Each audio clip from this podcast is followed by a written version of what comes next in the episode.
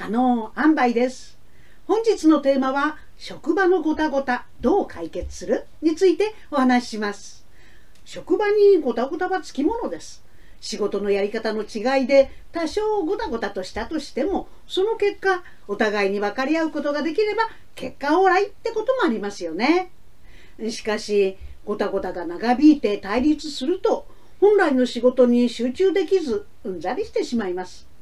ごたごたからの対立を食い止めたい。ギスギス職場は嫌。穏やかで生き生きとした職場にしたい。誰しも同じ思いにもかかわらず職場にごたごたや対立はつきものです。対立を解消するために事細かに決め事を増やしていくことに躍起になっていることはありませんか？それは本末転倒ですよね。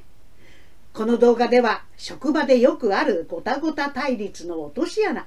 落とし穴から抜け出すための解決法についてお話しします。最後までこの動画をご視聴いただくことで発想の転換で職場のごたごた対立を好転させるヒントをお伝えできると思っています。このチャンネルでは転換小話や発想転換小話など自分らしく生きるためのヒントをお伝えしています。毎週水曜日に新しい動画を投稿していますのでチャンネル登録お願いいたします。コメント欄に感想や質問を記載いただければ動画でも回答していきたいと思っておりますのでよろしくお願いいたします。A さんから相談がありました。A さんはある障害児施設のベテラン職員でありその施設の管理者でもあります。自閉症の S 君への対応方法の違いからスタッフ同士が対立しているように感じどう解決していったらいいのだろうかと悩んでいました。自閉症の S 君はパニックを起こすと暴力を振るうんです。そんな時、私は S 君をおんぶするんです。そうすると S 君は落ち着いてくるんです。いつもおんぶしてるわけにはいきませんし、なるべく何か興味を示すものを見つけて S 君が落ち着くようにしたいのですが、すぐに何か見つかるというわけではなく、私もスタッフも困り果てていたんです。ところが、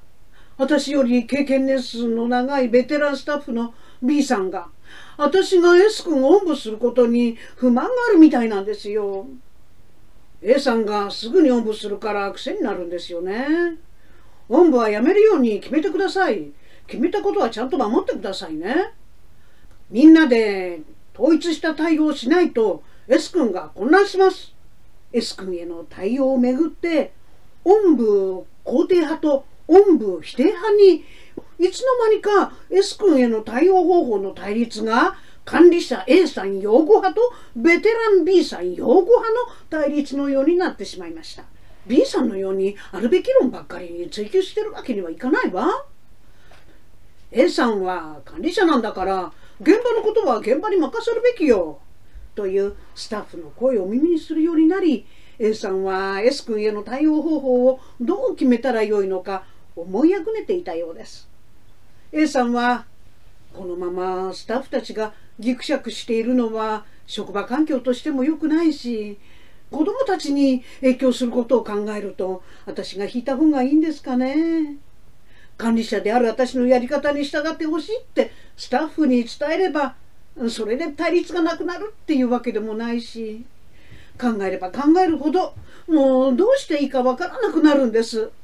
スタッフからはどちらか統一しなくていいんですか？とかこのままバラバラの対応でいいんですか？ってせかされるんでもう決めなくちゃならないですけどもうどんどんどんどん焦ってしまうんですよ。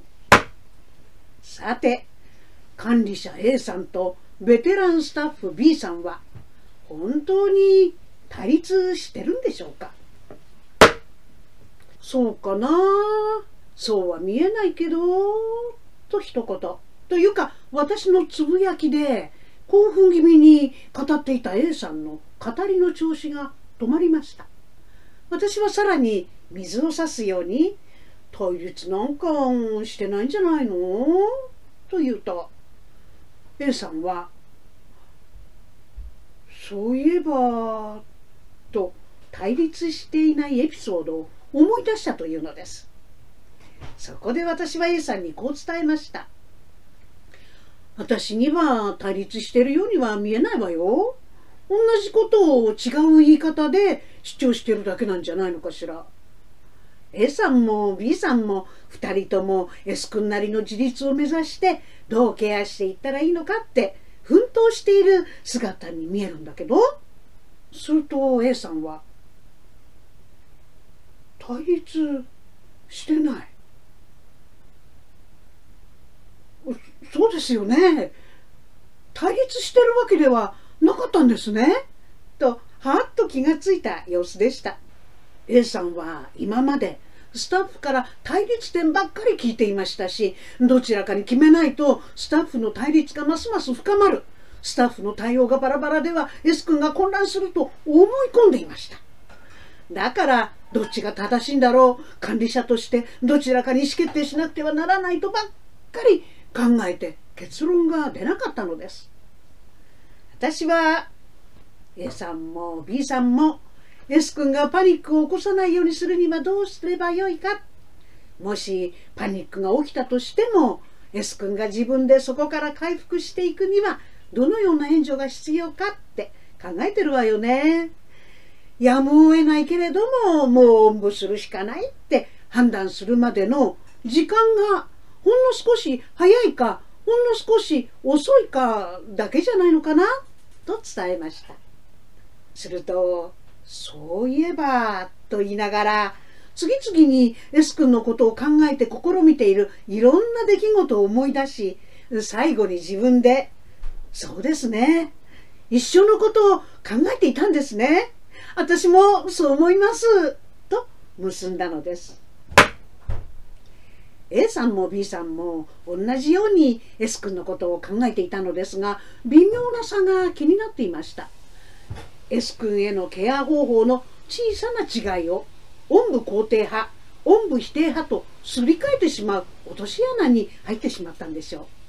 う。おんぶ肯定派に見えたのは他のことに興味が持てるようにしたいのでおんぶする時間が少し長くなってもやむを得ない派。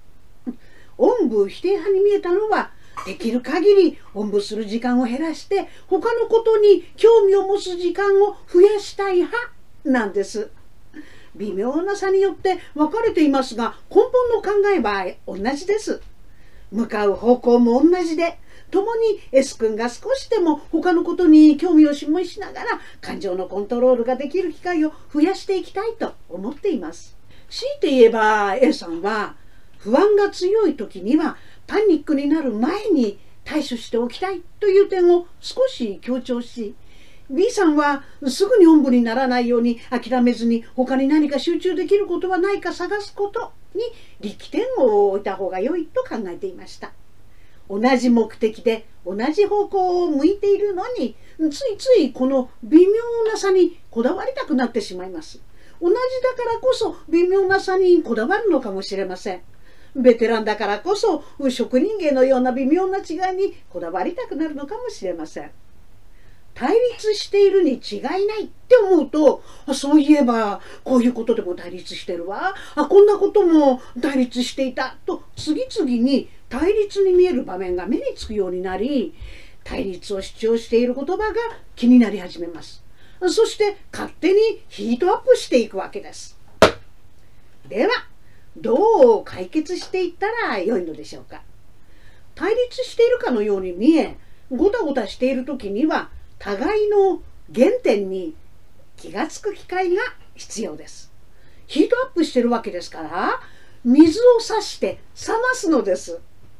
相談者である A さんが職場が対立して困っていると主張し事細かにその対立点を展開していました。しかし聞く側がそうとは限らないって思って聞くと言葉の端々に対立がないことが見えてきます。よくまず傾聴そして共感。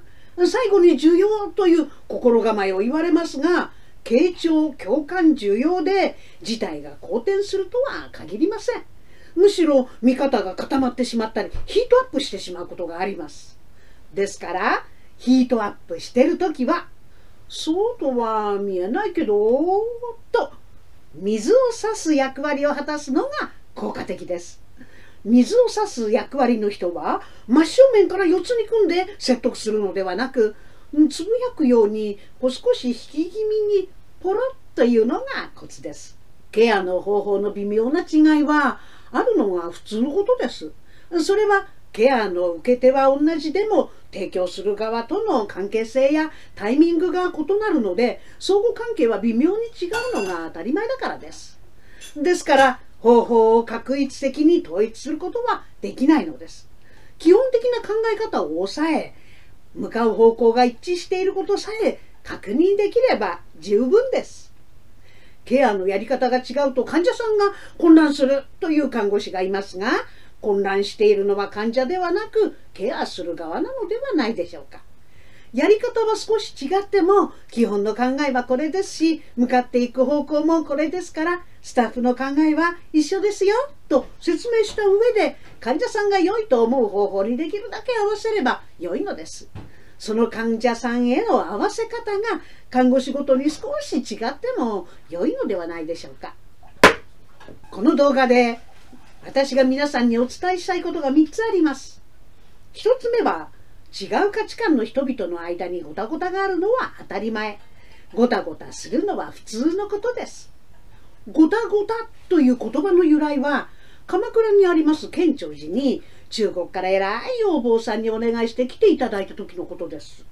お寺の本尊は地蔵さんだったそうです。地蔵さんって仏様の中で身分が低いそうです。ところが県庁寺では地蔵さんが定石に鎮座し自石が中国から招いた構想だったので怒ったのですが中国語しか喋れないので通じない。中国での作法とことごとく違うのでごちゃごちゃごちゃごちゃ文句を言う。その和尚さんの名前がゴッタン和尚さん。だからまたゴッタンが何か言ってるよ。ゴッタンゴッタン言ってるよ。っていうのがこれがゴタゴタの由来なんです。あ、本当よ？異文化からやってきた人との間に起こる出来事として象徴的なゴタゴタです。文化や価値観の異なる人々の間にゴタゴタがあるのは当たり前と考えると微笑ましいエピソードを楽しめそうです。2つ目は対立という落とし穴から抜け出すためには水差す役割が役に立つことがあるのです。困りごとの相談をされるとついつい傾聴共感需要と考えたり何とか解決方法を提案しなければと考えると同じ落とし穴に落ちてしまいます。相談された側が水を差す役割を引き受けある側面しか見てないことに気がつくチャンスを作ることで思い込みの落とし穴から抜け出ることができます。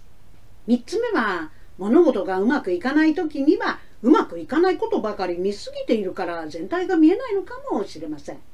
物事を好転させるにはその反対のことを見ようとすれば違う世界が見えるかもしれません。見ようとしないと見えてこないのです。見ようとすれば見えてきます。今見えていることと反対のことに目を向けると発想の転換ができ物事が好転する可能性があります。本日は職場のごたごたどう解決するについてお話ししました。この動画を見てためになったと思ったら Twitter や Facebook で拡散をお願いします。またチャンネル登録お願いいたします。本日のまとめ一つ、ごたごたがあるのは普通のこと。互いの共通点と違いを知り合うチャンス。一つ、対立の解決には、傾聴共感需要より水を差すことが役立つ。一つ、今見えていることと反対のことに目を向けると発想の転換ができ、物事が好転する。